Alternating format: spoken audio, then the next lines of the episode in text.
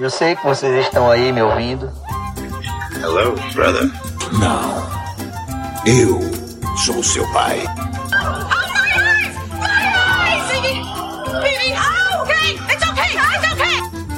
No one, Mr. Mulder.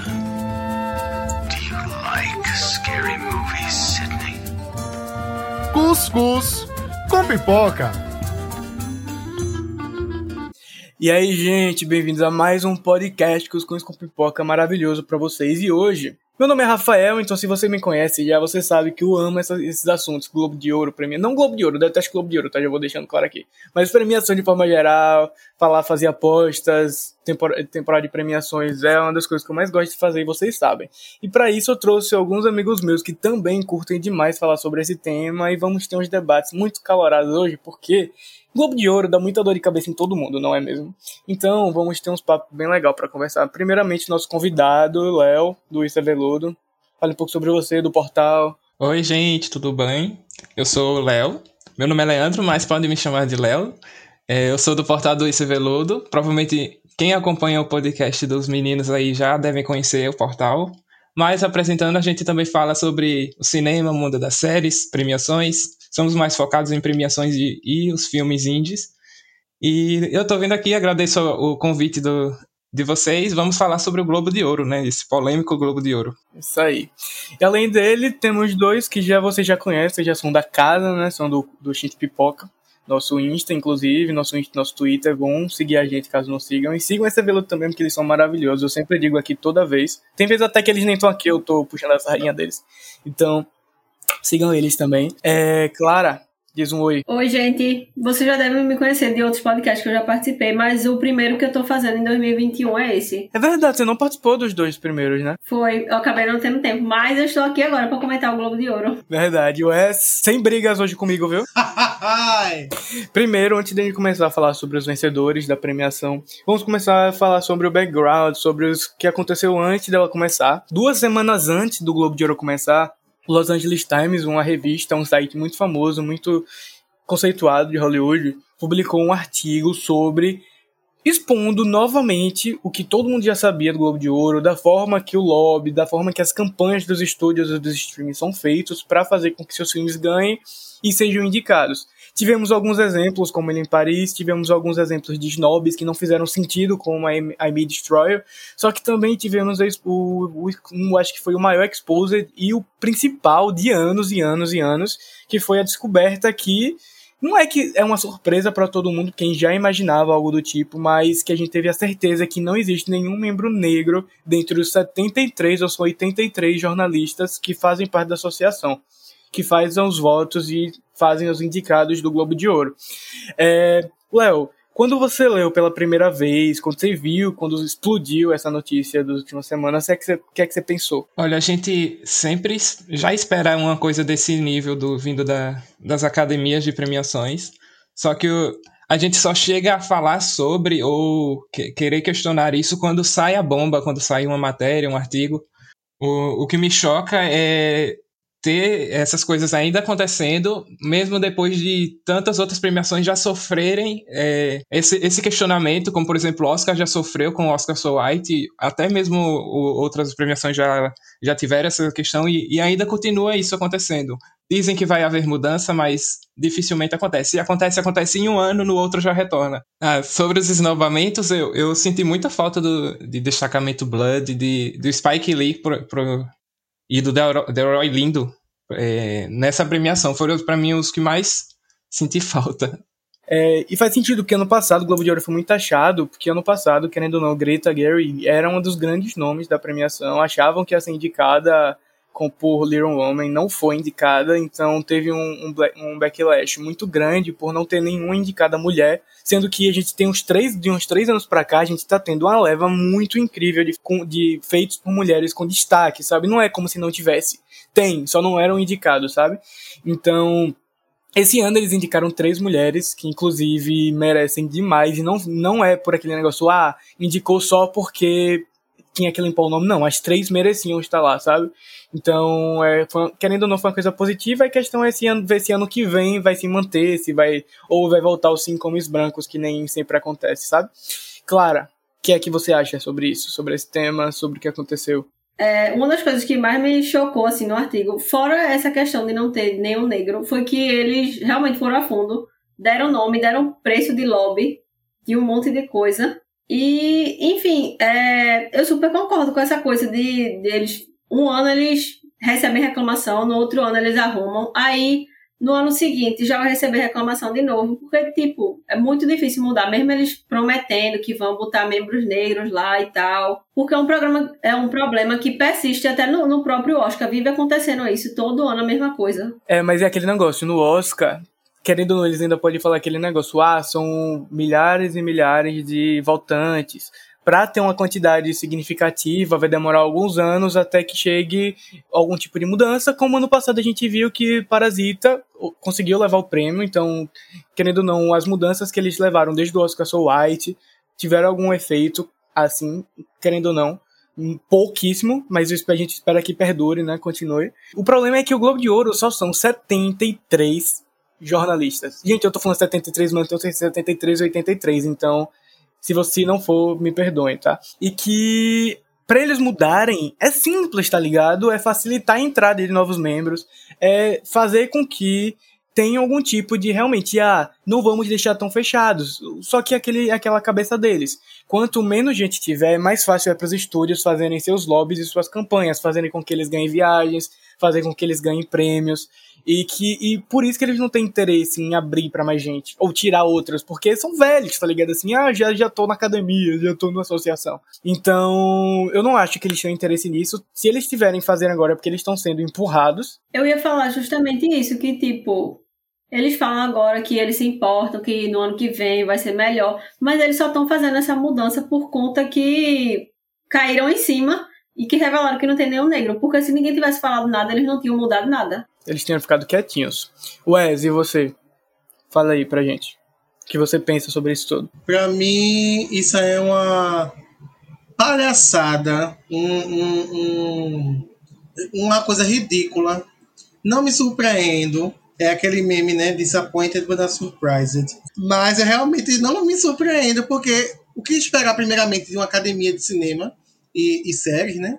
É, audiovisual no geral. E o que esperar de americanos? Que veio dizer que Anna Taylor-Joy é, é pessoa de cor. Pelo amor de Deus. A cor branca, cor ruiva do cabelo. Para quem tá perdido, é, ontem a Variety fez um, um, um, artigo falando sobre as pessoas que tinham batido recordes, os recordes batidos no Globo de Ouro, e falaram que Anna Taylor-Joy tinha sido a primeira pessoa de cor desde UP, em 2003, 2004, a vencer a categoria de atriz minissérie. Tá? Só por ela ser latina. Teoricamente latina, ela tem dupla nacionalidade. Então, você tira por aí a ideia deles, né? Eu, eu, eu sei que vai rolar uma mudança não forçada, ou não, não natural, mas forçada, assim como certas empresas do nosso país que fizeram merda e depois queriam fazer uma comissão para dizer que era bonzinha e a gente sabe que era todo filho da puta. Então, assim, não, não, não dou palco pro Golden Globe. Para mim, é uma premiação comprada, não me acrescenta em nada. A única vez que eu gostei do Golden Globe foi quando eles ganham, quando deram o prêmio pra Glee. Depois disso aí, pra mim, perdeu a relevância. que você sabe que foi lobby também, né, amigo? Brincadeira. Lobby do, do, do, do. Deixa eu calar daqui, que eu não quero mais ser o personagem descontrolado do, do, do Cuscuz com Pipoca. Eu vou me controlar. Agora você, você se prepare no seu privado do WhatsApp que você vai escutar um áudio de 10 minutos do esculhambando. e como o nome é engraçado, porque um dos tópicos muito tocados foi relacionado a Emily em Paris, né? É algo que todo mundo já imaginava que acontecia. A gente também teve o exemplo de Music nas categorias de cinema, de musical e comédia, que é um filme super problemático, que traz um estereótipo muito idiota de, de, de pessoas autistas.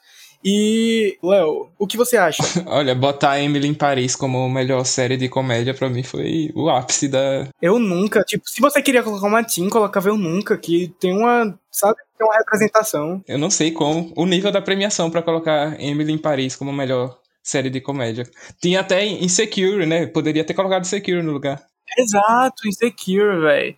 E vai ser, vai ser uma do, a última, a próxima vai ser a última temporada. Eu espero que no ano que vem ela seja reconhecida e se brincar ganhe. E a gente sabe o preço, né? Fazer uma viagem na época das gravações para Paris. É isso que você precisa fazer para conseguir que sua série seja indicada, sabe? Não a, o conteúdo dela. Me dando uma viagem pra Paris, até eu voto em Emily em Paris. Votaria sem pensar duas vezes. Mas em relação aos esnobados, Léo. Quem, qual foi aquela série, aquele filme que você fala, meu Deus, eu não acredito que não tá aí. Olha, em filme, eu acho que Destacamento Blood, tanto pro, pra direção do Spike Lee, ou pro Delroy Lindo, ou até mesmo pelo elenco. E pra série, eu acho que Lovecraft Country, porque foi uma das minhas séries favoritas, se não a favorita de 2020. Eu acho que tanto o Jonathan Majors quanto a, a Journey Smollett, eh, ela mereciam as indicações para melhor ator e atriz. Eu acho que essas duas para mim foram quem mais eu senti falta. E aquele negócio, tipo, eu falo muito a gente, ah, mas na direção, quem tiraria? Gente, eu gosto muito do Aaron Sorkin. Só que ele ganhar em, roteiro, eu aceito. Porque ele realmente, ele é um incrível roteirista, mas ele em direção, digamos que não é uma coisa muito boa, entendeu? E a gente sabe que ele foi indicado pelo nome que o set de Chicago tá tendo nessa temporada de premiações. Vai ser um dos grandes nomes da temporada de premiações. Total. Então a gente sabe que foi por isso. Porque dava facilmente pra tirar ele daquela categoria bonito. Porque David Fincher, eu até entendo ele estar na direção, porque ele tem um, um- a parte técnica como um todo de Mank, tirando a história em si, é muito bem feita. Então faz sentido direção de atores, faz completamente sentido você ter David Fincher ali. Aaron Sorkin eu já não concordo, então dava pra enfiar ali Spike Lee bonitinho, olha. Ninguém vai reclamar. Olha, eu falo isso como uma pessoa que tem David Fincher, tipo, no top 3 diretores favoritos da minha vida. Amo os filmes dele, assisto qualquer coisa que ele lançar. Inclusive, eu fiz a crítica de Mac pra, pra Washington e eu gostei. Mas eu não acho que ele merecia estar nessa categoria. Eu não acho que Mac é um filme incrível a ponto de merecer vários prêmios. E eu acho que, fora Spike Lee, Lee Isaac Chung de Minari merecia muito mais estar nessa categoria do que ele. Inclusive, gente, se vocês quiserem ver a crítica de Clara, arroba gente pipoca no Instagram, tá lá no nosso feed. Isso aí, isso aí, isso aí. Mas a verdade, velho, é porque esse ano a gente, é, mesmo sendo um ano que a gente teve muitas dificuldades de esses filmes irem pro cinemas, em festivais, querendo ou não, a gente teve um número muito reduzido de filmes que estiveram disponíveis pra ser votados, né? E mesmo assim a gente teve uma grande quantidade de coisas muito, muito, muito incríveis. Tanto que a gente tem uma um número de diretores que poderiam ter sido dedicados muito gigante, tá ligado? Até o próprio Florian Zeller por The Father, a gente teve Spike Lee por The Five Bloods, a gente teve o Lee Isaac por Minari, então a gente não faltou opções, sabe? Foi só porque eles queriam indicar dois homens brancos na categoria e não deixar só a minoria dominando, sabe? A cota para homens brancos. É complicado. E pra você, Wes, quem foi aquela série que você acha que precisava estar indicada e não foi? Eu concordo com o Léo, pra mim foi Lovecraft Country, mas eu também coloco I May Destroy You, porque foi uma série que eu só vim ver esse ano, mas que, assim, o impacto social, cultural que ela tem, assim, as coisas que a série aborda são totalmente importantíssimas e relevantes para a sociedade da gente atual, e ela simplesmente foi esnobadíssima. protagonizada, dirigida, produzida, roteirizada, tudo por Maquila Coelho, que também não foi lembrada em, em atriz. O que é um absurdo, porque foi algo que a gente estava discutindo antes. Essas premiações são todas feitas em lobby. Tudo bem que a HBO possa não ter feito um grande lobby para Emma Destroy, só que só pela importância dela e pela aclamação, foi uma das séries mais aclamadas, se não a mais aclamada do ano passado, e não teve nem tudo bem, tipo assim, para mim ela deveria ganhar, tanto em minissérie, tanto em atriz. Mas me- nem que fosse só nomeação, tá ligado? Mostrar que assistiram, mostrar que entende a importância daquilo, sabe? Então, é, é, não faz o menor sentido tanto a Destroyer não tá, tanto Lovecraft Country ser indicado em melhor série de drama e não ter nenhuma lembrança nas categorias de atuação, o que não faz o menor sentido. Como você fala que aquela série é uma das melhores e quem faz a série não tá em nenhuma categoria? Me lembrou o que aconteceu com Parasita ano passado no Oscar. Sim, exatamente. Como você ganha como melhor filme e as pessoas que fazem aquele filme não fazem, não estão indicadas, sabe? Aí você junta. Não vou falar agora, mas eu vou passar o reto, assim. É, The Crown ganhar como melhor série de drama faz sentido quando você pega que outras três pessoas que são do elenco também venceram, sabe? Elas fizeram aquela temporada. Então faz sentido ela vencer. Não faz sentido você vencer por uma série que não teve nenhum dos seus outros séries das outras dos personagens indicados. Enfim, né? Agora vamos começar pros papos realmente dos vencedores. Alguém quer comentar alguma coisa antes da gente começar? Eu queria O que eu ia dizer é que Minari, por exemplo, não foi esnobada, tipo, levou indicação, mas é uma palhaçada terem colocado em língua estrangeira ao invés de colocar na categoria principal. Quando, ainda mais, Bastardos Inglórios tem basicamente a mesma proporção de, de falas em língua estrangeira e, e não foi nessa categoria. Tá, então é, é, ainda bem que você lembrou, porque era um tópico que eu tinha até anotado aqui, mas tinha esquecido de falar. Minari, para quem não sabe, ele estava disponível para ser votado, só que ele entrou em uma categoria. Ele, como ele tem mais de 50% de falas em coreano, ele não entra em, nas categorias de drama por, teoricamente, entrar na categoria de melhor filme em língua estrangeira. Steven Yeun não poderia ser indicado melhor ator de drama, Minari não poderia ser indicado melhor filme de drama, a Jun não poderia ser indicado em, indicada em melhor atriz coadjuvante e ganhar, porque ela provavelmente poderia ter ganho aquele prêmio. E merecia. Merecido, é a minha, minha grande favorita. Minari, para quem não sabe, porque eu sempre falando isso no Gente, é meu filme do ano, eu vou aclamar esse filme até o ano acabar. É complicado, velho, porque você vê como eles não lidam com isso, sabe? Que nem a Ana Taylor-Joy, né? Pessoa de cor, do, mesmo sendo estadunidense e considerada pessoa de cor por ser latina estadunidense é burro, né? Vamos para os indicados, ou para os vencedores, né? É, vamos começar em gêneros, tá, gente? Então a gente vai um por um, assim, até a gente chegar em melhor filme de drama. É, vamos começar por melhor ator em minissérie ou filme para TV. Mark Ruffalo venceu aqui no The Must True. Pra mim, super merecido. Também foi vencedor lá em, no Emmy. Então não faz total sentido. Ele fez dois personagens completamente diferentes de forma impecável, todo mundo concorda. Sim, era a escolha mais justa, eu acredito. Eu já esperava, para mim era dele desde o início. Eu queria destacar para vocês também que essa categoria estava muito forte, porque só tinha Tozão, mesmo que não fosse séries que eram boas, digamos assim, que eu não considero incríveis, por exemplo, Your Honor é uma minissérie com Brad Cranston de Breaking Bad, para quem não sabe, e ele é muito. É, é uma série boa, mas ela não é do mesmo nível que a Game Troop, em minha opinião. Só que Bryan Cranston tá incrível na série. Mesma coisa com The Comer Rule e The Undoing, que foi Jeff, Jeff Daniels e Hugh Grant.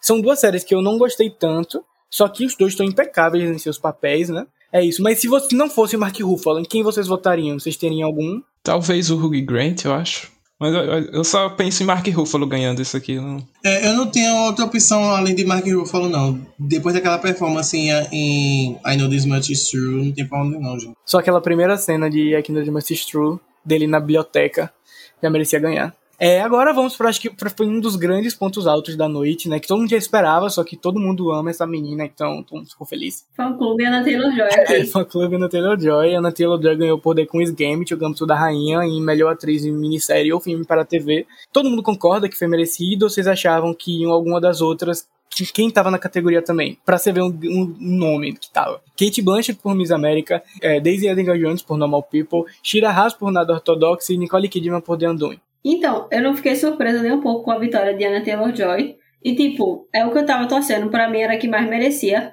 Mas eu também adoro Daisy Edgar Jones, de Normal People. Acho que ela fez um trabalho incrível. E tô feliz dela pela ela ter sido indicada. Eu também gosto da Anya Taylor, só que eu não acho que ela precisava vencer isso, sabe? Eu acho que foi muito mais pela fama que a série chegou, porque a série foi muito. deu muito certo e foi muito boa eu não acho que ela precisaria vencer. Eu acho que então, a Kate Blanchett poderia vencer essa categoria. Talvez a Shira Hess, que eu gostei muito da atuação dela em Nada Ortodoxa. Ela mereceu sim ter ganhado, porque Kate Blanchett já é cansada de guerra, já ganhou prêmio, já tem que dar vaga para outras. Shira Haas já tá muito novinha ainda, tem que amadurecer um pouquinho, então por eliminatória tem que ser Anna Taylor-Joy mesmo. Eu, eu gosto, eu acho que também, as mesmas que Léo citou, se qualquer uma delas ganhassem, mas eu também acho que foi muito merecido a Anya. Eu gostei muito de The Queen's Game. A personagem que a Anya fez, ela fez exatamente o que a personagem precisava, sabe? Não precisava se exaltar tanto e tal, e nas cenas que ela precisava, assim, ela se impôs. Eu acho que ela fez um trabalho impecável em The Queen's Gambit. Juntando uma coisa na outra, The Queen's Gambit ganhou como melhor minissérie, né? O filme para a TV, merecido, em minha opinião.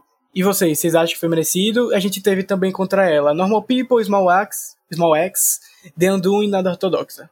As mesmas da última categoria, tirando o Small X. O Gambito da Rainha, sinceramente, foi a minha minissérie favorita do ano passado. Pra mim seria a May Destroyer, tá, gente? E seria a Michaela na outra categoria, caso ela tivesse indicado, só pra deixar claro. Mas como não tem, eu vou com The Queen's Gambit. E você, Léo? Ah, de- dentre as séries, eu acho que sim. Ela merece a série em si ganhar. Foi muito boa, realmente. Uma coisa que é engraçada é que Small Axe não é uma minissérie, tá, gente? É, um, é, um, é uma minissérie, só que é um conjunto de filmes. Então, cada episódio é um filme diferente. E se tivesse três episódios específicos só de Small Axe, pra mim seria minha favorita. Só pra deixar claro. É porque eu não lembro exatamente, eu, tô com, eu tenho dificuldade de lembrar o nome desse, da- dos episódios dessa série, velho. Eu sei que eu lembro de Mangrove sempre. Mas tem os outros dois que eu gostei bastante, eu nunca consigo lembrar. Se fossem esses três, pra mim seria a minha vencedora. É, melhor ator em série de comédia musical ganhou, creio eu, que é o grande, foi o grande favorito, que era o Jason Su- Su- Sudeikis. Eu não sei falar, você sabe falar o nome dele, Léo? Não, Sudaix? Sudaix? Não sei. De Ted Lasso, que é uma série impecável, maravilhosa, linda, todo recomendo pra todo mundo assistir. Eu acho que essa categoria tava entre Eugene Levi, Schitt's Creek e o Jason de Ted Lasso, mas por, por mim eu assisti as duas. Eu acho que o Jason fez um trabalho impecável indo do drama pra comédia em Ted Lasso que assistam, tá, gente? Ted Lasso é uma série linda demais, vocês precisam assistir. Entrando aqui já na dobradinha de Schitt's Creek, ganhou tanto como melhor atriz em série de comédia, a Catherine O'Hara, e ganhou como melhor série de comédia musical no lugar de Amy Palista, gente. O lobby não funcionou tão bem assim. Eu acho engraçado porque muita gente tava achando que a Kelly Cuco de The Flight Attendant ia ganhar, era uma das favoritas a ganhar também, como melhor atriz. E a Catherine O'Hara mostrou que ela realmente é a grande Catherine O'Hara e conseguiu vencer. Fez o, o que precisava e, e eu acho que Schitt's Creek vai continuar terminando no Critics, deve vencer novamente, porque realmente foi a grande série de comédia da temporada. Nos Estados Unidos é um... Gente, é porque no Brasil a gente não tem esse hábito de Schitt's Creek. Mas Schitt's Creek virou algo gigantesco nos Estados Unidos. Entrou no, na Netflix lá e viralizou de uma forma exponencial. Se você pegar qualquer lista de melhor de séries mais vistas da semana, Schitt's Creek vai estar lá, caso eles façam um levantamento da Netflix inclusa. É uma coisa de doido, então faz muito sentido ela ser tão grande nas premiações de lá. Quem que vocês, vocês gostaram dos, dos vencedores delas, deles vencendo? Ou vocês acharam, ah, que nem muita gente gasta, ah, Schitt's Creek? Essas categorias de comédia, eu vou ser sincera, eu não assisti nenhuma. Quer dizer, eu assisti Emily em Paris, óbvio, né? Inclusive foi eu que escrevi a crítica também. Mas, tipo, não foi surpresa nenhuma a Schitt's Creek ganhar. Todo mundo já tava esperando e eu imagino que seja merecido, porque eu já tava fazendo rapa em várias outras premiações. É, no Emmy venceu, foi a primeira série da história das categorias de comédia a vencer as cinco prêmios, os cinco prêmios principais de comédia. Então é realmente a grande série de comédia do ano. Mas eu acho que a gente tá com uma leva, falando aqui, fazendo parênteses muito grande aqui, a gente tá com uma leva de, de comédia muito grande, velho, muito boa. Tem The Great, que é uma ótima série de comédia. The Flight Attendant é incrível. É, até a Zoe e sua playlist extraordinária é uma série que muita gente, eu não vi ainda, mas eu sei que muita gente gosta bastante. E Ted Lasso, que veio esse ano também. Três novatas, quer dizer, quatro novatas, né? Emily Paris também só teve uma temporada. Tirando Emily Paris, que eu não conto. As outras três séries são muito boas. É, vamos aqui para as categorias de coadjuvante em série. John Boyega venceu por Small Axe, um dos episódios de Small Axe, e a Gillian Anderson venceu por The Crown. Todo mundo já esperava, creio eu, a vitória da Gillian. Vocês acham que mereceu a vitória da Gillian? Ela concorreu contra Helena Bonham Carter, também The Crown, contra Julia Garner, a queridinha do Emmy, por Ozark, Annie Murphy de Schitt's Creek, que venceu um Emmy de melhor atriz coadjuvante em comédia no Emmy, e a Cynthia Nixon por Rachel, que eu acho que foi a grande, a grande surpresa da categoria. O que, é que vocês acham aqui? É, eu achei super merecido. Ela.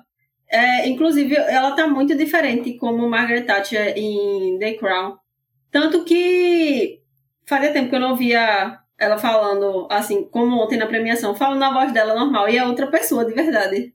E em relação a, a Helena Bonham Carter, que também estava concorrendo por The Crown, eu achei ela super apagada essa temporada, apesar de gostar muito e achar que na terceira ela tava bem melhor, mas nessa, tipo, não tinha pra quê. Ela teve um episódio muito de destaque nessa temporada, só que só foi em um, né? Não foi algo muito grande. Só pra destacar também a Julia Garner de Ozark. Se ganhasse, eu estaria muito feliz também, tá? Porque eu sou muito fã de Ozark. Então, se ganhasse, eu estaria muito satisfeito. Léo, você gostou da vitória da Gillian? É, eu também não assisti The Crown pra poder opinar com mais propriedade. Eu tava torcendo pra Julia Garner, até por ela ter ganhado o Emmy e eu gostar da atuação dela em Ozark. Mas eu acho que foi merecida sim. E eu vou confirmar isso quando eu assistir, porque ela é uma, uma grande atriz também, né? Eu fico triste ali com a outra derrota da, da Helena Bonham Carter. Mas é isso, o The Crow fez a rapa nas categorias de drama, né? Ah, sim, é só pra, pra falar pra Helena. Não se preocupe, Heleninha, tem mais derrotas pra vir por aí. Pior que nem por The Crow ela nem pode mais, porque próxima temporada eles não estão mais. Já muda. É verdade, vai mudar o elenco. Só se ganhar no Critics. Enfim, mas falando rápido aqui de melhor ator coadjuvante em série, que o John Boyega venceu, Small Axe. É, eu acho que o único grande concorrente dele seria o Daniel Levite, Creek, que ganhou em melhor ator de co coadjuvante em, em comédia no Emmy. Mas John Boyega merece demais para Small Axe. Small Axe é uma minissérie incrível, os episódios têm filmes incríveis. Então, caso vocês queiram ver, assistam, porque é melhor. Agora, está chegando no Brasil pelo Globoplay, tá? Então, o episódio dele, se eu não me engano, é lá pra metade da temporada. Então, daqui a umas duas semanas deve estar chegando por lá. Vamos agora para de drama, né? Que eu acho que são as grandes categorias do, de série, do, das categorias de série, né? É, fizemos a tríade The Crown.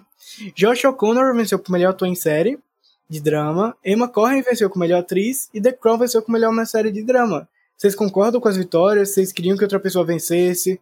Sim, eu acredito que sim. The Crown veio forte nessa. É a quarta temporada que ela já tá, né? Veio muito forte com, com, com essas atuações. Eu vi alguns vídeos, algumas cenas sobre essa quarta temporada e eu, eu me surpreendi bastante com a Emma Corrin, mesmo não tendo assistido ainda. Sim, é, eles foram incríveis. E uma coisa que eu quero destacar também, minha opção de voto seria o Bob Odenkirk por Better Call Saul, porque eu sou fãzoca de Better Call Saul. Ele deveria ter vencido uns 70M já pelo papel dele, mas a gente sabe que MC é mão de vaca, não faz campanha pro bichinho. Mas Josh O'Connor tá incrível, The Crown. Tudo bem, eu gosto dele também, não vou criticar tanto. Se fosse outra pessoa, eu criticaria mais. Também se não ganhasse de, da quantidade de série que a Netflix cancelou pra pagar o vestido da Princesa Diana, ia ficar surpreso se não ganhasse. Depois desse rapaz vai cancelar muito mais, né? Mas é porque você também não viu The Crown, né, Wes? Mas você. Nem Ozark, né? Não, eu, eu não vi nenhuma das duas, pois eu tenho um bom senso, brincadeira. É, não, porque eu tá na minha lista, mas eu vou, eu vou assistir as duas. Eu acho que não tinha como ser outras pessoas em questão de melhor atriz e melhor ator em série de drama, porque a temporada foi deles, né? Foi um fenômeno tão incrível que, pela primeira vez, o, o pessoal lá do, do Reino Unido pediu para adicionarem um aviso dizendo que era ficção, porque ficaram extremamente incomodados com o fenômeno que é a Princesa Diana, de novo, o pessoal falando, né? Eu acho que das categorias, na categoria de atriz, eu concordo muito com a, a vencedora. Emma Corrin tá incrível. Tanto que a temporada termina com foco na cara dela, né? Mas, para mim, ator deveria, deveria ter sido o Bob, porque o Bob é incrível, impecável, perfeito. E série de drama, acho que a gente pode discutir mais. A gente tinha The Mandalorian, Love da Disney Plus, The Crown, Lovecraft Country, Ozark e Rated Love da Netflix. O que, é que vocês acham? Queria Lovecraft Country, né? Eu, pra mim seria a, a minha vitória favorita também teria sido Lovecraft Country, mas a gente sabe como funciona, né? Eu também queria Lovecraft Country ou Me Julguem, The Mandalorian.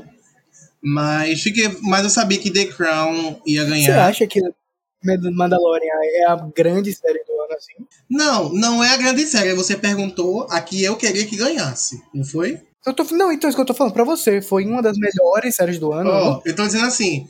Não, pra mim, o hype que ela teve durante todo o. Durante todo o tempo que ela tava no ar, ela teve um grande destaque, assim, foi, conseguiu ser uma das séries mais assistidas e tal, apesar que, assim, é, números não significa qualidade, mas eu acho que a série foi muito boa, tá ligado? Eu gostei bastante. Mas, assim, em questão de quando você bota para ganhar uma premiação, eu sabia que ela não ia ganhar. Fiquei feliz com a indicação. Apesar que eu sei que foi só o chequezinho do, do rato. Mas, eu, é, eu, se, se ganhasse, eu não ia ficar chateado, não. Agora, acabamos as séries. As categorias de TV são menores, então a gente agora tem as de filme são mai maiores. Então, vamos passar mais rápido aqui. É, nas de musical, tivemos como melhor ator, Sacha Baron Cohen, por Borat 2. Tivemos é, Rosamund Pike, por I Care A Lot. Eu Me Importo, que eu acho que foi a grande surpresa, uma das grandes surpresas da noite, como melhor atriz em filme de comédia musical. E tivemos Borat 2 vencendo como melhor filme de comédia musical.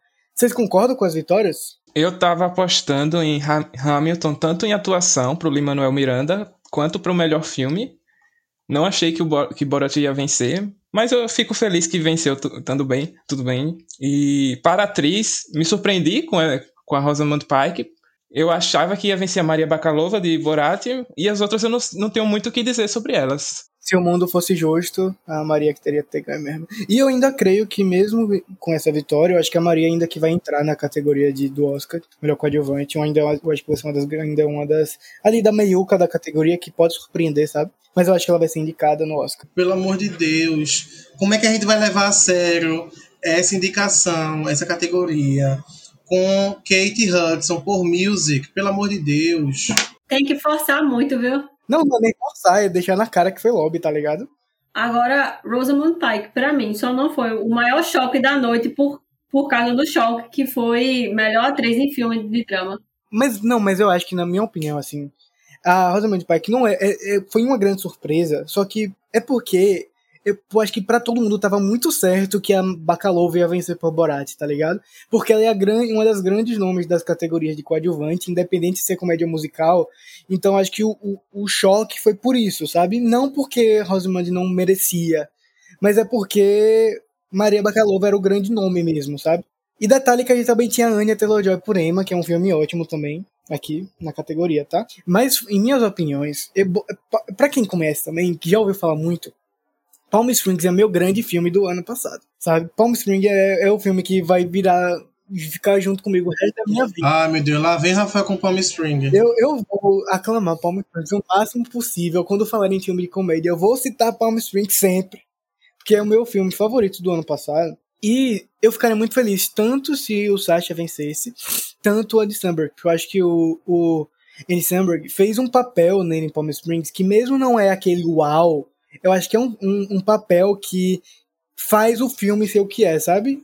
Se ele vencesse, eu ficaria e, e eu entro naquele, naquela pauta. Podemos ser sinceros, o Andy Samberg tá fazendo o próprio, a mesma personagem de Brooklyn Nine-Nine. Sim, mas pro filme faz completamente sentido. Se fosse, se fosse diferente, o filme não teria dado certo. Sim, mas a Laura Dern ganhou no passado o prêmio fazendo a mesma personagem de Big Little Lies. Meu amor, você quer comparar a Laura Dern com o Andy Samberg? Eu teria ah, vergonha. Você tá vindo falar que é de personagens iguais. Você não vem a fugir do assunto.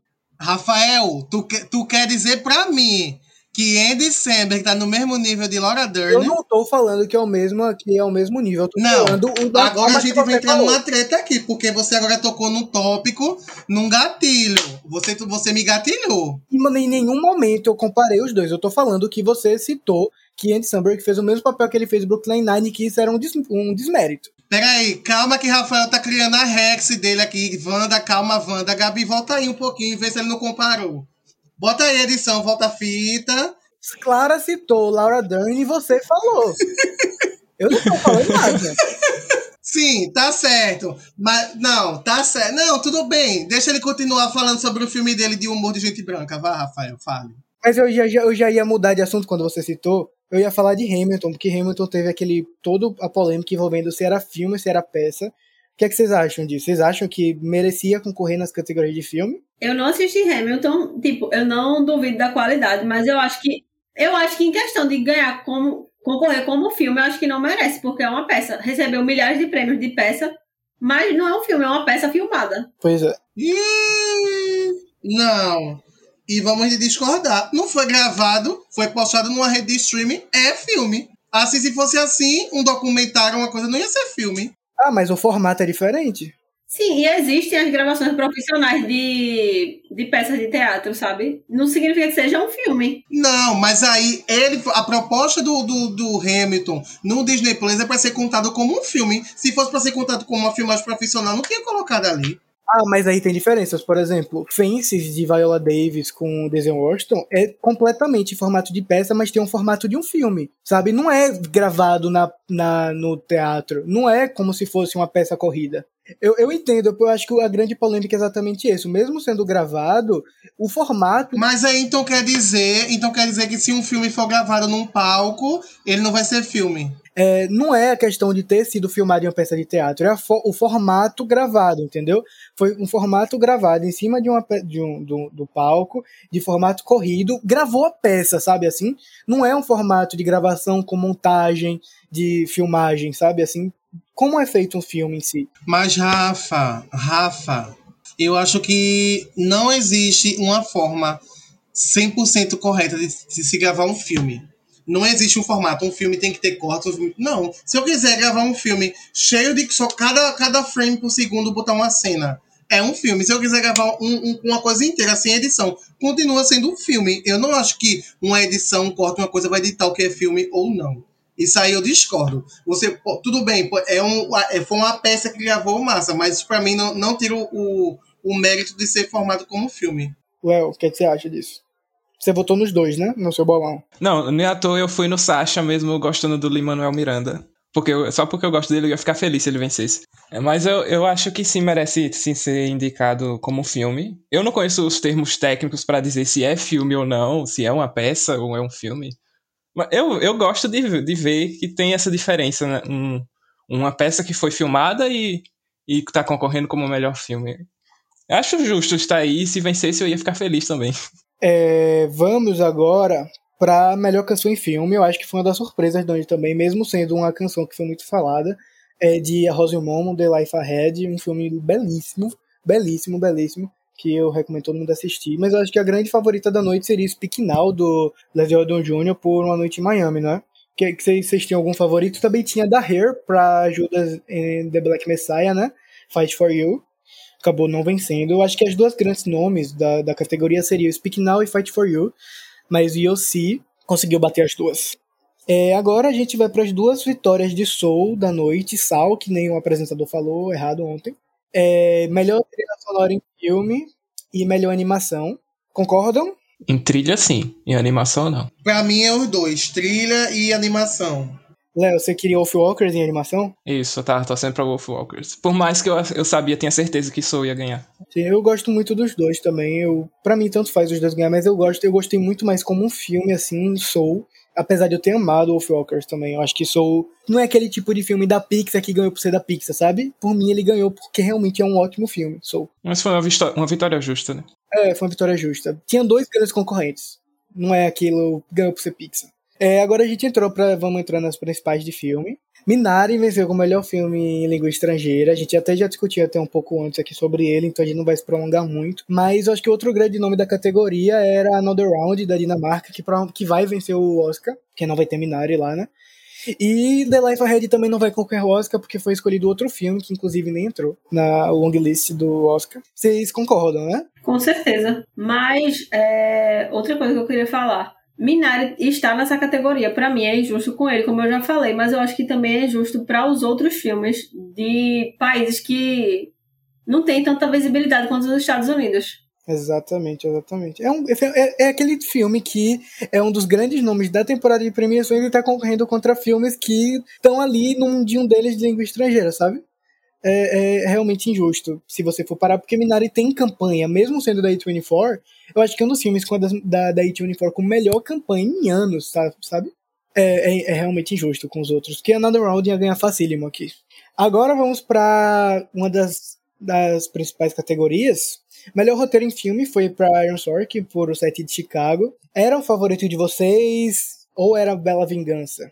Ou Nomadland? Então, os sete de Chicago ter ganhado essa categoria, na minha opinião, foi um roubo à mão armada. Porque eu assisti o filme, até eu gostei, mas o roteiro de Promising Young Woman, que aqui no Brasil tá como Bela Vingança, pra mim é bem superior. E como o filme também é superior, então, assim, não, não gostei dessa vitória. É, pra mim também. Eu acho que Bela Vingança é meu favorito. Mas falam muito bem também do roteiro de The Father. Ainda não assisti The Father. Mas falam muito bem do roteiro do Fallen Ella também.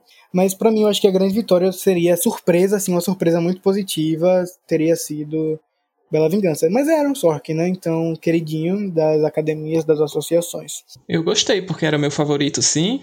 Eu gosto de Bela Vingança, mas eu gostei mais de O Sete de Chicago, então fico feliz que o Aaron Sorkin ganhou essa. Eu queria, eu queria que Bela Vingança tivesse ganhado. O que não choca de mais desgraça em 2021, né? Esse, esse filme ganhando. Próximo, a gente entra em direção, que foi merecidamente pro Chloe Zhao, por Nomadland. É, vocês estavam torcendo por outra pessoa? O que é que vocês estavam? Léo, diz aí. Você estava torcendo por outra pessoa ou foi pra Chloe também? Pra Chloe mesmo, eu achava que já era dela. Mas se fosse pra, tanto pra Emerald quanto pra Regina, eu gostaria também. Só que acredito que já era bem certeiro que seria a Chloe Zhao que ganhava isso. Eu, eu tinha medo do Globo de Ouro, por isso que eu nunca fico com todo 100% de certeza. Mas justo é realmente ela ganhar. Eu não assisti Nomadland ainda. Inclusive, eu preciso assistir. No máximo essa semana. Dessa semana não passa. Mas eu fiquei muito feliz com a vitória dela, que todo mundo já esperava. E eu achei incrível pra. Assim, né? Ela foi a segunda mulher a ganhar o Globo de Ouro de melhor direção. E eu acho que abre portas para muita gente. E, eu, E a primeira asiática. é. E, assim, a quantidade de prêmio que ela já ganhou antes de levar esse, com certeza ela merece. Sim. Ela, eu, eu postei até ontem no gente, ela é a pessoa mais premiada em uma temporada de premiações, independente do ano da história, porque ela recebe prêmios por direção, por roteiro e por edição. Então a mulher não faz tudo, é tipo o grande nome da temporada mesmo. Tanto ela, tanto no Mandland, eu acho que são os nomes até batidos, né? Eu concordo com a vitória dela. Eu, eu tava torcendo também pra Regina King, porque eu gostei muito de One Night in Miami. Mas eu gostei muito de Nomadland também. Eu até comentei com o Rafa quando eu terminei de assistir, que eu, me, senti, eu me senti naqueles personagens, eu me senti naquela história. E dá um vazio muito grande quando você vê, quando você lembra que aquelas pessoas estão por aí ao redor do mundo, tá ligado? Então, assim, eu gostei muito, mereceu. Se Regina King tivesse ganhado, eu também ia ficar muito feliz, mas fiquei muito feliz pela Chloe também. É, eu acho que quem não concorda tá errado. Enfim. É, vamos para uma das vitórias que eu mais fiquei feliz nessa noite, que foi Daniel Kaluuya, por Judas e o Messias Negro, em ator coadjuvante em filme. Eu acho que cravou aqui, vai cravar, porque vai influenciar muito na campanha dele. Uma possível vitória no Oscar, super merecida, porque ele realmente, para mim, ele é o grande destaque do filme, mesmo sendo coadjuvante. É, vocês estavam torcendo por outra pessoa? Só não falem Gerard Leite, senão eu tiro daqui nessa, nesse momento. Não, não tava. Eu, não- eu acho que eu não tinha uma torcida nessa categoria, mas eu apostei no Daniel porque realmente ele era o que tava mais em alta, né? Em ator coadjuvante. Eu não assisti ainda Judas e o Messias Negro. É, eu, na verdade, não assisti. Eu só assisti o set de Chicago dessa categoria. Mas eu tava torcendo pro Daniel Kaluuya ganhar, porque entre esses atores ele é o meu favorito. Enfim, tanto com Corra quanto com com Slim, ele já tinha mostrado que merecia o prêmio. E por mais que eu não tenha assistido Judas e o Messias Negro ainda, eu tô muito feliz que ele ganhou. Isso vai dar muito. Querendo naquilo que a gente sempre fala. O Globo de Ouro não é uma prévia pro Oscar, só que isso influencia em campanha. Então, quando você vê no cartaz vencedor do Globo de Ouro, pra indústria em si, não vai fazer ah, um peso, ah, mereceu em si, mas querendo não faz um impacto, sabe? Tem um pequeno impacto. Então, isso vai influenciar bastante a vitória, uma possível vitória dele no Oscar. Eu gostei muito da vitória dele, pra mim foi super merecido, ele tá incrível no papel. Assim como o Rafa falou, eu acho que vai dar um boost na campanha dele aí pro Oscar, o que vai ser bastante merecido. Esse filme tá sendo um dos meus preferidos da, da temporada, então fiquei muito feliz e eu tava torcendo pra ele na categoria. É, eu lembro, só um destaque positivo também para o Les Jordan Jr., por A Noite em Miami, que ele tá incrível no papel também. Então, caso ele tivesse vencido, eu ficaria muito feliz. Só que eu sei que caso não tivesse sido o Daniel, seria o Sasha, então é melhor nem ter outra opção, é o Daniel em si. Atriz coadjuvante, que foi, eu acho que a minha segunda principal surpresa da noite, que foi Jodie Foster vencendo por The Mauritania em atriz coadjuvante, né? Bateu Glenn Close, Olivia Colman, Amanda Seyfried e Helena Zegel. Vocês esperavam? Acho que ninguém esperava isso, né? De forma alguma. Eu tava esperando a Amanda, a Amanda Seyfried ganhar. Porque, assim, na minha cabeça ela era a favorita, né? Mas se ela não ganhasse, eu acreditava que ia ser da Olivia Colman. No máximo da Glenn Close, mas eu nunca passou na minha cabeça que ia ser da Jodie Foster. Gente, agora vem cá, que filme é esse que eu nunca nem ouvi falar? The Mauritania, Mauritania. Eu nunca nem ouvi falar desse filme, como é que essa mulher ganhou? É um filme que realmente tá bem underground. Não underground, mas tipo, ele entrou muito depois, assim, na corrida. E não vai passar daqui, vai ser aquele filme que fica no Globo de Ouro, tá ligado? E no máximo, só se acontecer alguma coisa muito mágica, ela conseguir uma vaga na categoria de coadjuvante, o que eu acho difícil ainda, mas como ela venceu o Globo de Ouro, talvez a, o estúdio invista, né? Mas eu acho que Glenn Close, velho, ainda vai surpreender, porque a gente fala muito em crítica, mas o público em geral não odiou Era uma vez um sonho. Era uma vez um sonho foi um filme que, se você for pegar de público geral, muitos gostaram, tá ligado? Porque é um filme não leve, tem uma temática assim, ma- marromeno, só que teve gente que gostou e a Glenn Close é um nome muito forte, querendo ou não, né? Mas é aquele negócio, se não vencer o Globo de Ouro, eu acho complicado depois, mas eu acho que ela ainda consegue a, a- uma, a quinta vaga da categoria, sabe?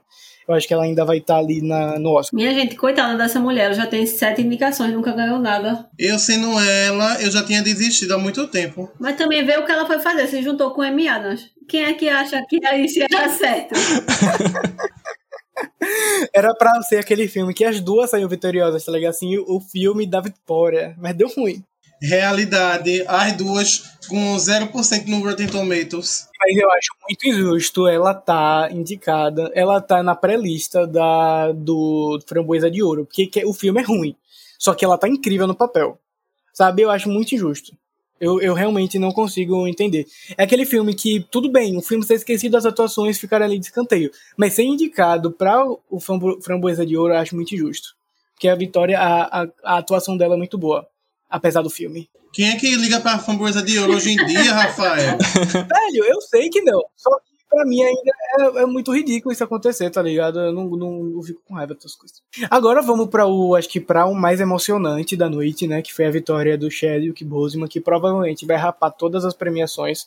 Aí, Muita gente tava em dúvida da vitória do, no Globo de Ouro, porque a gente tinha o Riz Ahmed e o Anthony Hopkins aqui na categoria, que achavam que poderia finalmente dar um prêmio pra Anthony Hopkins, só que Chadwick vai ser aquele imbatível, vai ganhar todos os prêmios póstumos possíveis e merece, né? Não é aquele prêmio só por vencer, não, ele realmente merece. Anthony Hopkins é a Amy Adams da terceira idade. É, mas Chadwick realmente merece, sabe? Todo mundo concorda? Eu concordo, assino embaixo, carimbo, autentico. Ele, pra mim, he is the moment dessa season. Ele tá, gente, tá incrível. Ele fechou com chave de ouro a carreira dele. Fechou com chave de ouro. Foi mesmo. E eu achei muito bonito também a parte do, da premiação que começaram a falar com um monte de criança, perguntando: Ah, você conhece essa pessoa? Você conhece esse filme?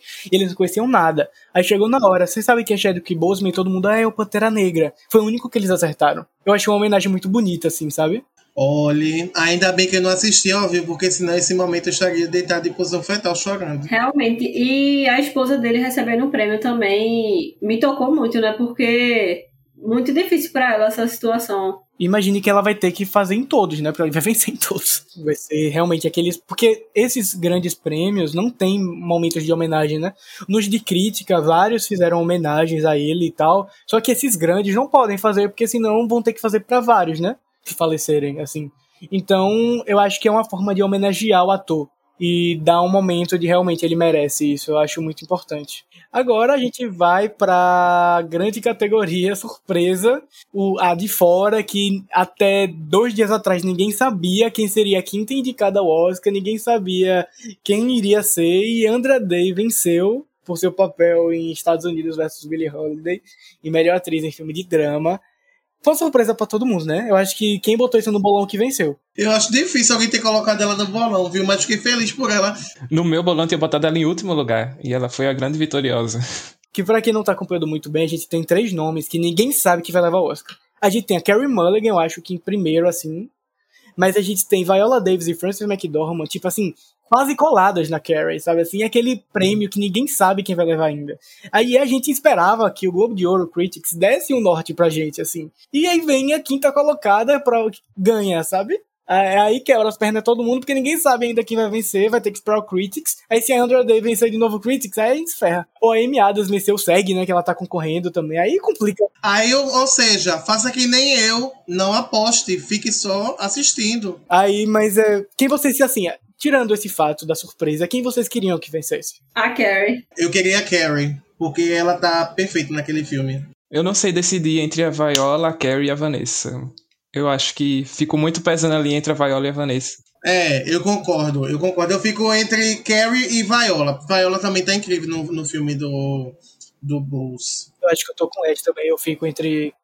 Eu fico em Carrie e Viola também. Eu, é assim, eu fico com o peso em Carrie, porque eu acho que é um papel, é aquele tipo de papel que exige muita coisa e você não precisa extrapolar, sabe? Assim, aquele papel que você vê pelas caras, assim, sabe? Aquela cena do carro do filme, dela saindo, andando, desfilando. Eu acho impecável, velho. Eu acho uma coisa fenomenal. Só que ao mesmo tempo tem a cena da Viola discutindo com o cara do estúdio lá, que é impecável também. Aí eu fico complicado, eu não consigo decidir também. Mas eu acho que se eu fosse apostar, eu apostaria na Carrie. Eu acho que no momento, no momento seria Carrie, assim. Mas vamos ver se a Andrea vai continuar e vai conseguir realmente a quinta vaga da categoria, porque, pra quem não sabe, a quinta vaga do Oscar com Vanessa Kirby já inclusa, assim, considerando que ela é a quarta vaga por Piece of a Woman, a gente tem Andra Day, tem Zendaya por Malcolm Marie, temos Amy Adams por é, Era Uma Vez o Sonho e temos a Sofia Loren por The Life Ahead. Então, Andra Day agora deu um passo a mais, né? Só que a gente, pra mim, ela tá empatada com Adams, porque Adams foi indicada ao SEG, que é a principal prévia, né? Então, temos que esperar para ver os próximos capítulos. Eu tenho até pena de Amy Adams de novo, porque a pessoa ser indicada pra perder. Ganhar ela não vai, é óbvio, né? Mas eu tô dizendo que eu tenho pena dela ser indicada mais uma vez pra perder. Amy Adams não vai ganhar, não, minha gente. Pelo amor de Deus, acorda. Acorda. Não, não é vencer, não é vencer, eu não tô falando de vencer, eu tô falando da última vaga da categoria, porque ainda tá em É, exatamente, ela, ela já vai pra esquentar o banco. Ela, ela já sabe que ela vai pra esquentar o banco. Então, é isso que eu tô dizendo. Tipo, a gente não sabe ainda. Eu acho que agora fica entre a Andra Day e a Amy Adams. Se, a, se Malcolm e Marie tivesse sido um pouco mais recebido, eu acho que era a cara do Oscar de Zendaya pelo nome dela. Faria sentido mesmo, mas acabou sendo massacrado e aí. Aí perdeu a chance. Agora vamos pro último prêmio da noite, que eu acho que todo mundo tava com medo do set de Chicago vencer, né? Eu acho que era o grande medo de todo mundo, mas graças a Deus no Mainland venceu. Eu ainda tava com, achando, eu acho muito a cara do Globo de Ouro também dar esse prêmio pra Bela Vingança. Eu acho um, um filme a cara do Globo de Ouro. Mesmo não tendo vencido nada, eu acho a cara do Globo de Ouro esse prêmio, esse filme. Mas uh, no Mainland realmente merece tudo que merece, assim, que é perfeito o filme. Todo mundo concorda ou estavam torcendo pra outra pessoa, assim? Outra no outro filme, no caso, né? Concordo, assim como eu concordo com o prêmio da Chloe Zhao de direção, já era, para mim já era certo. Eu não pensei que o set de Chicago ia vencer, eu não achei que ele ia vencer. Eu achei que ele ia nível roteiro e filme ia ser de Nomadland. E isso foi um tapa na cara da mim pra, pra mim assistir logo esse filme, porque eu ainda eu tô enrolando demais pra ver. Aí eu fiquei muito triste porque eu coloquei o set de Chicago como aposta, porque eu pensei que o Globo de Ouro ia dar esse fora, tá ligado? Ah, o set de Chicago ter indicado já foi muito. Porque, é, eu também não ficaria no meu top 5, não. Aí entraria a Minari, entraria Judas and Black Messiah, sabe assim? Mas melhor que Mank pra mim é. Então, Qualquer coisa é melhor que Mank. exato. Entre esses aqui, eu prefiro o set de Chicago do que Mank vencendo. Mas eu tô muito curioso pra ver The Father, velho. Porque The Father foi um filme que tava a galera muito assim. Quem acompanha tava assim: ah, The Father tá muito esquecido porque a campanha tá muito fraca. A Sony não investiu quase nada, assim. Ele enviou um- uma fita cassete, quase, um negócio muito assim. Um papel em branco com o nome The Father pra pros críticos assistirem, tá ligado? Assim. Não teve uma campanha. E mesmo assim, ele conseguiu ser indicado a todos os prêmios. Não foi, eu acho que não acho literalmente em quase todos os prêmios ele foi indicado. Então acho que ele vem forte pro Oscar. E ele tá aqui mostrou isso, que ele mesmo uma campanha de merda foi indicado. É isso. De forma geral, eu até gostei dos indicados, tirando esse. Ou dos, dos das vitórias, tirando essas surpresas de última hora, com a Jodie Foster e a Rosamund Pike vencendo. Mas, e vocês? Assim, eu achei que ia ficar com mais raiva. Também, no geral, fiquei bem satisfeita com as vitórias e fiquei ansiosa pra ver as próximas premiações também. Vocês acham que as vitórias de Andra Day, de Daniel, do John Boyega foram influenciadas pelas polêmicas dos últimos dias? Eu acho que sim. Eu acho que sim, viu? Eu não duvido, não, porque é a mesma coisa que aconteceu no Oscar. É, ah, um poucos indicados, não sei o que, o que aconteceu no Oscar. Ganhou Parasita, ganhou não sei o que, que é pra poder passar o pano. O que eu fico pensando é que se fosse por essa questão, ainda assim não ia fazer sentido mandar a Andra Day, porque Viola Davis estava bem ali, sabe? Exato, exato. Foi o que eu pensei também. Foi o eu pensei exatamente. Não sei, mas talvez aí pode ser aquele papo. Ah, premiou a mais, a mais que todo mundo já conhece, sabe assim? Fugir do padrão deles, sabe? Porque Viola é Viola, sabe? É, não sei. Não tem como pensar, porque eles são muito descarados. A gente só vai realmente ver se foi algo efetivo ano que vem, como a gente comentou no início do, do, do podcast, né? Agora a gente já tem, acho que, um bom tempo aqui. Vamos pro nosso último bloco, que é indicações da semana, tá? Vou pedir que todo mundo seja breve, porque já estamos aqui com um tempo rápido, assim. Já temos um tempo longo. Léo, quem é que você vai indicar para os nossos ouvintes? Eu vou indicar uma minissérie que eu assisti recentemente, lançou agora em janeiro, que ela ainda não está disponível no Brasil, mas vai estar quando o HBO Max chegar, que é uma minissérie do Russell T. Davis, que é- se chama It's Assim. É, ela fala sobre um grupo, um jovem grupo de amigos gays na década de 80, quando a AIDS começou a aparecer e começou a assustar a população. A gente acompanha a história desse grupo de amigos enfrentando esse, esse, novo, esse novo medo com muito choro, muito amor entre eles, muita amizade, é muito, uma coisa que impacta a gente, é muito bom de assistir. Eu acho que tô- vocês vão gostar. É... Wes, o que, que você vai indicar para nós hoje? Hoje, é, Tiago, minha indicação, vou votar no Rafael. É questão de afinidade mesmo. e brincadeira. É, eu vou indicar para vocês um álbum, que é um álbum que eu tô bastante viciado ultimamente, que é o álbum mais recente. Para quem, pra quem me conhece, sabe que eu amo Paramore. Como Paramore sai em, em atos, Hayley Williams ela está servindo com os álbuns solos dela. Ela lançou um álbum solo no, no ano passado que foi Petal, Petals for Armors. E esse ano ela lançou de surpresa mais um que é Flowers for Vases, aí barra Descansos. E aí esse álbum é tipo um indiezinho, pop, assim, bem legal.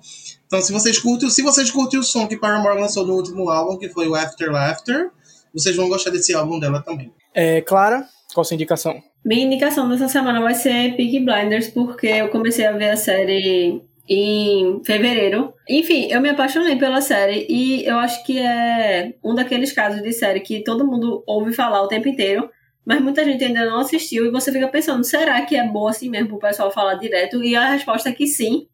Então vamos lá assistir. É maravilhoso, é maravilhoso, maravilhoso. Mentira! Eu, eu, eu protesto. é, minha indicação, concordo, concordo plenamente com claro, tá? Recomendo também. Mas eu, minha indicação da semana vai ser Another Round, é indicado também ao Globo de Ouro. É o filme que eu vi tem um tempão já. Eu acho que eu vi, foi um dos primeiros da leva da temporada de premiações que eu assisti, porque ele saiu bem, eu acho que lá em novembro, assim, eu acabei assistindo. Mas eu assisti, reassisti recentemente e eu amo o filme, velho. Eu acho um filme lindíssimo. Eu acho que a mensagem que ele passa de luto, a mensagem que ele passa de aproveitar a vida, amizade, de companheirismo, eu acho é incrível. Acho que faz faz, faz você pensar demais. Além da atuação de Mads Mikkelsen, que é, quem não sabe, ele faz Hannibal. Ele é o protagonista do filme. É incrível, gente. Eu recomendo demais. Eu acho que vai estar em qualquer lugar. Jogue no Google, assim, Another Round. Assistir online. Só pra corrigir, Rafael aí, Hannibal, que Mad Mikkelsen tá protagonizando, é uma série, tá, gente? É a série de, de, de Hannibal, tá? Não é o filme, não. Aí é o Anthony Hopkins, que perdeu, inclusive, hoje também. Aí eu recomendo para vocês, tá? Ele vai ganhar o Oscar, então é isso, gente. Espero que vocês tenham gostado desse podcast. Vocês não sabem o perrengue que foi para gravar esse podcast. Eu espero que vocês tenham gostado. Tem que ter valido a pena esses perrengues que a gente passou hoje. Gabi, por favor, coloca aqui na trilha, no fundo, We Are The Champions, porque estamos desde 10 horas da noite para gravar. São 1 hora da manhã e nós finalizamos agora. Eu acho que foi o podcast que mais perrengue da nossa história. Desculpa, Léo, por isso, tá? Sua primeira vez aqui. o bichinho, rapaz. Diga. Mas eu espero que vocês tenham gostado. Acompanhe a gente no Twitter, no Instagram, arroba Pipoca, e acompanha também esse veludo, que eles são incríveis. Eu já falei no início, mas vou falar novo. Eles são incríveis, valem muito a pena. Eles também têm membros sergipanos aqui. Então, recomendo demais, tá? Um beijo para vocês. Até mais. Tchau, gente. Tchau, tchau. Tchau.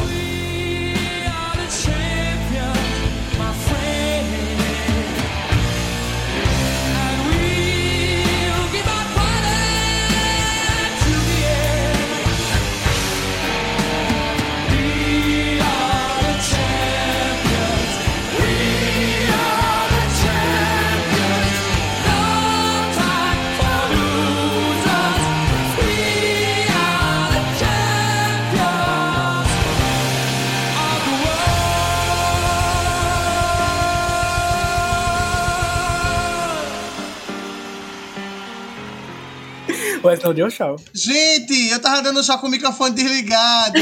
Beijinho, beijinho, tchau, tchau.